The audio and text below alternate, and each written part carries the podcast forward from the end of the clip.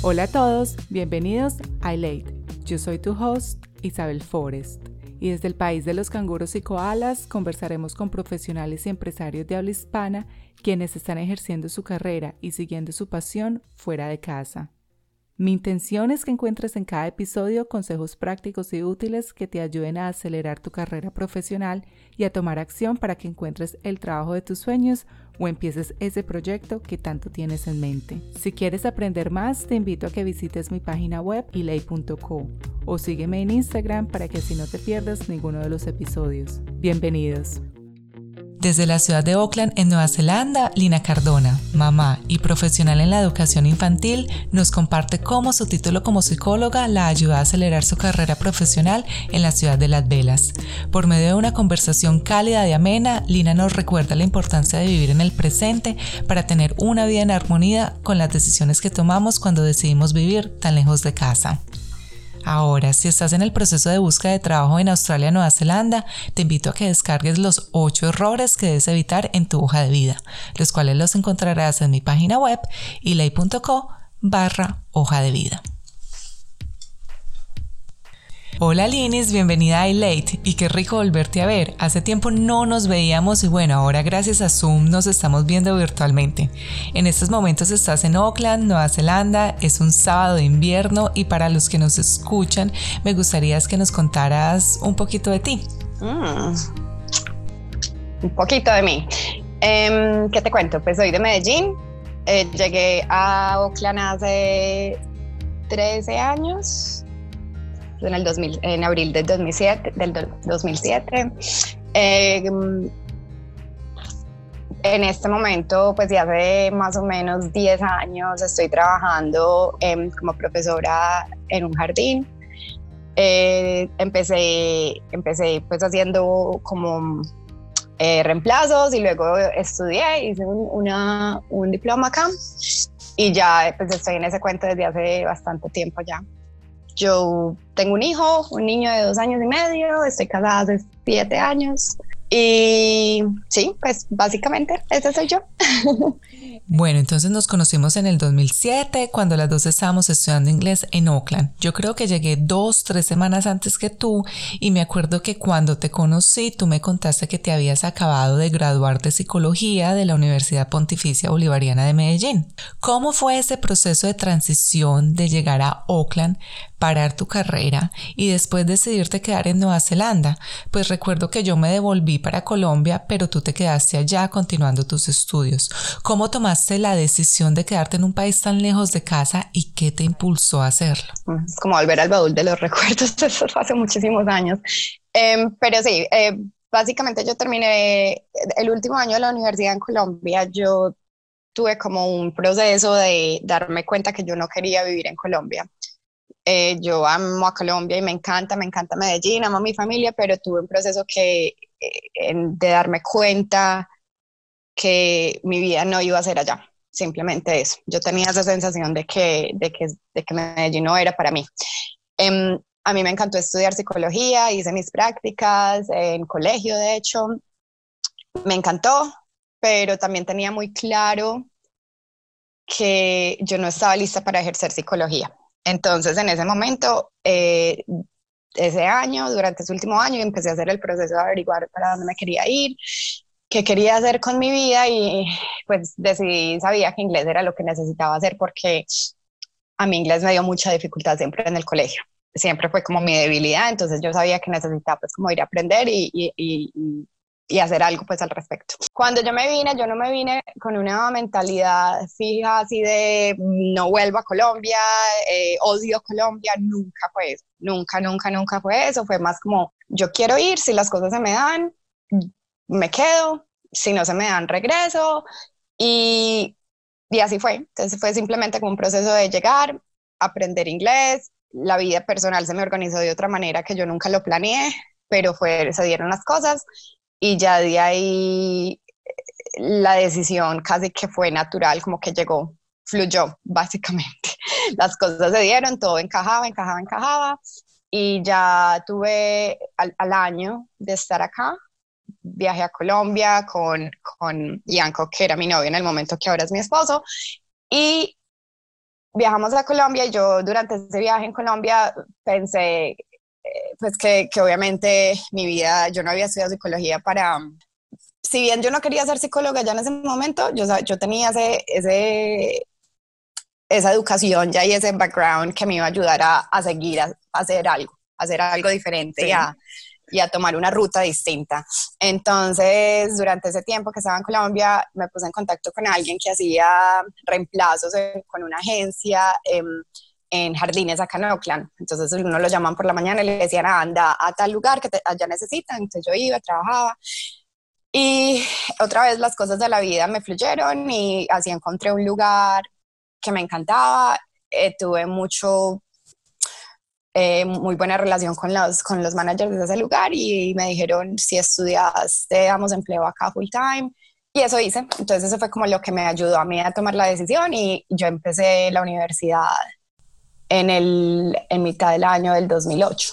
Entonces necesitabas ese requisito de estudiar algo más en el país, bueno, en tu caso Nueva Zelanda, para poder trabajar en el área de la educación y ejercer tu profesión.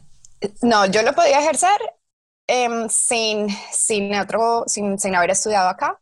Sí podía haberlo ejercido, pero la, la diferencia es ser qualified o unqualified. Um, y a pesar de que yo tenía mi qualification de, o mi, mi, mi, papel pues de psicología en Colombia, yo lo mandé acá a, al lugar donde estudian los, um, ¿cómo se dice? Las, los lugares pues, donde uno, lo que uno estudió para decirle a qué equivale. Para la homologación. La homologación, exacto. Y no, el, psicología en Colombia no homologa acá como, como psicología acá. Entonces yo quería tener el título de psicología, yo tenía que volver a la universidad hacer otros, otros, otros, otras materias y prácticas, me imagino, para ser psicóloga.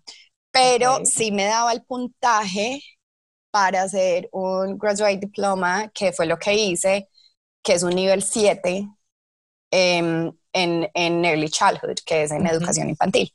Entonces, con eso, definitivamente, pues de tener el, la profesión en Colombia me ayudó 100% porque este curso es solo un año. Y para los que nos escuchan que a lo mejor no saben los niveles de educación en Nueva Zelanda, cuando estás en un nivel 7, estás en un nivel alto, que sería el equivalente a posgrado o maestría.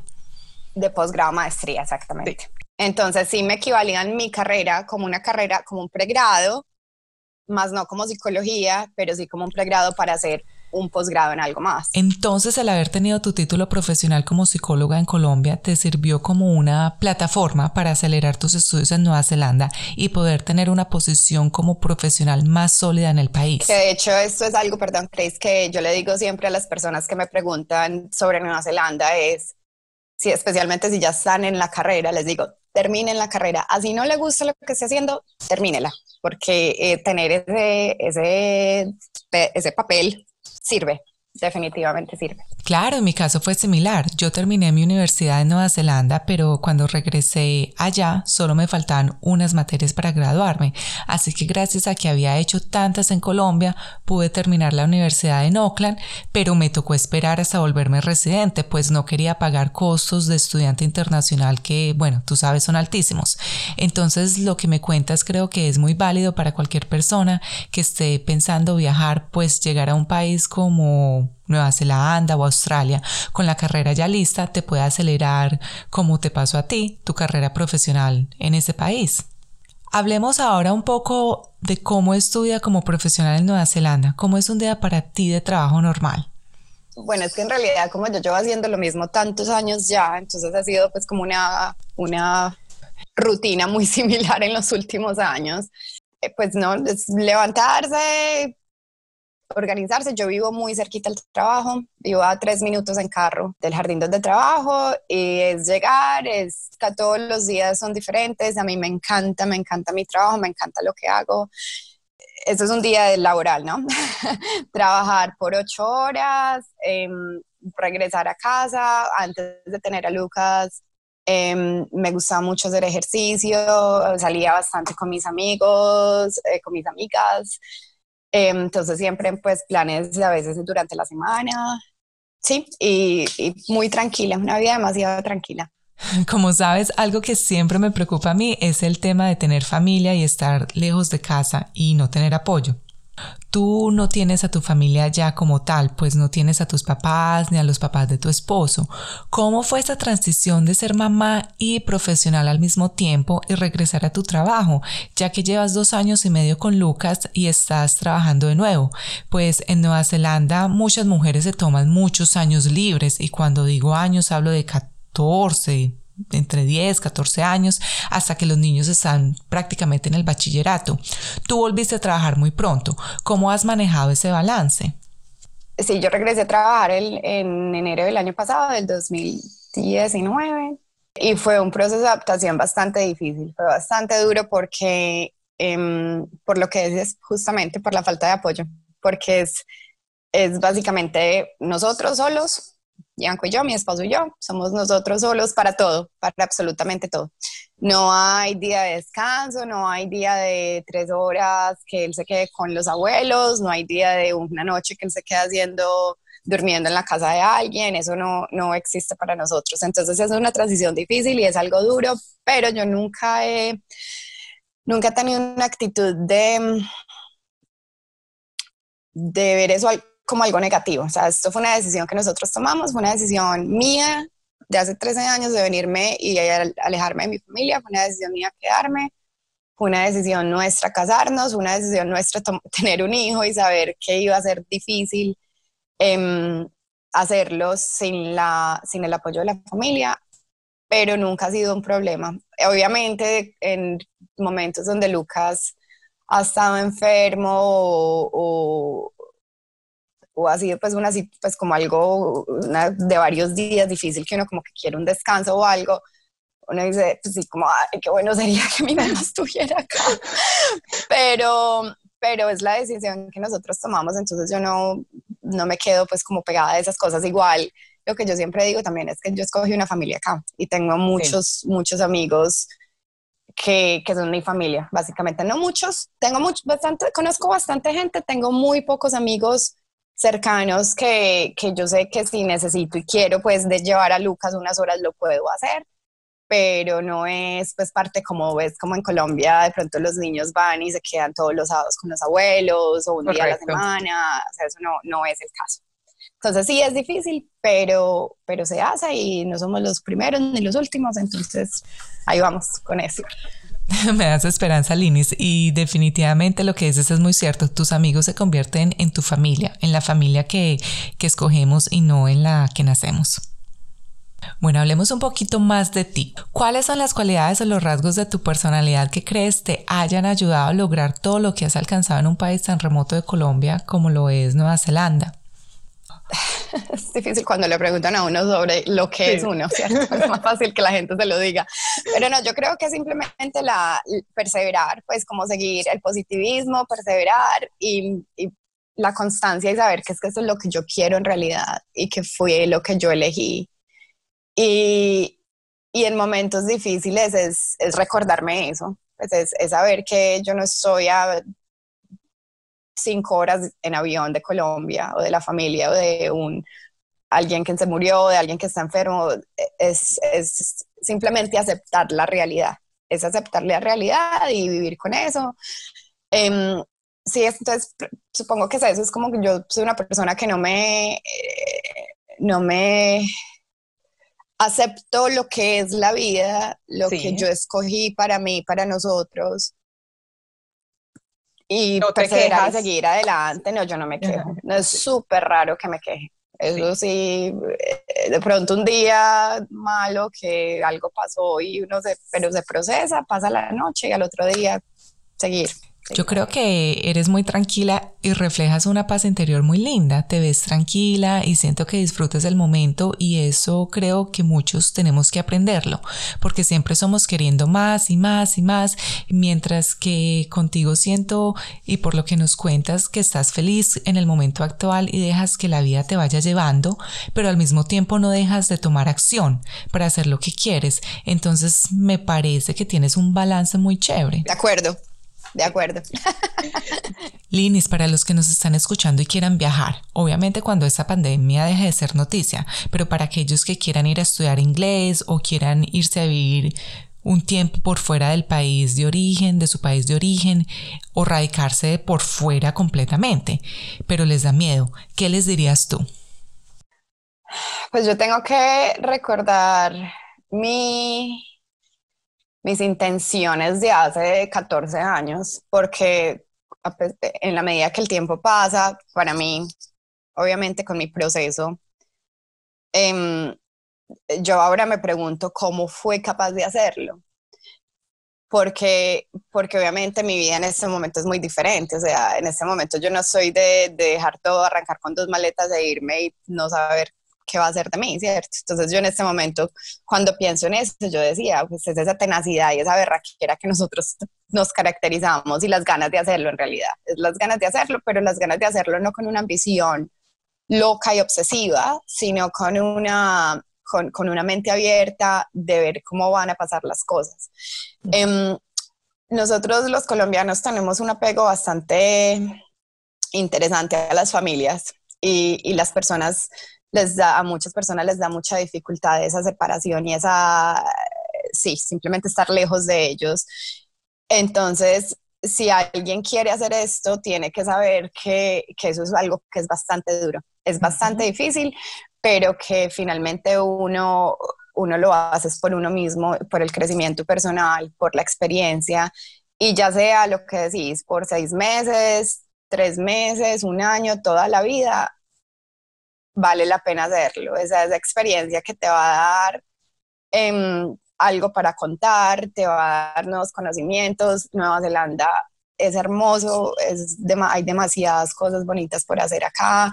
Em, entonces, es, es, es, hacerlo, es tomar la decisión y hacerlo, irse con una mente abierta, especialmente si uno lo que quiere es quedarse, porque conozco muchas personas que se han obsesionado de una manera casi enferma y eso se vuelve eh, algo demasiado negativo en la vida de las personas.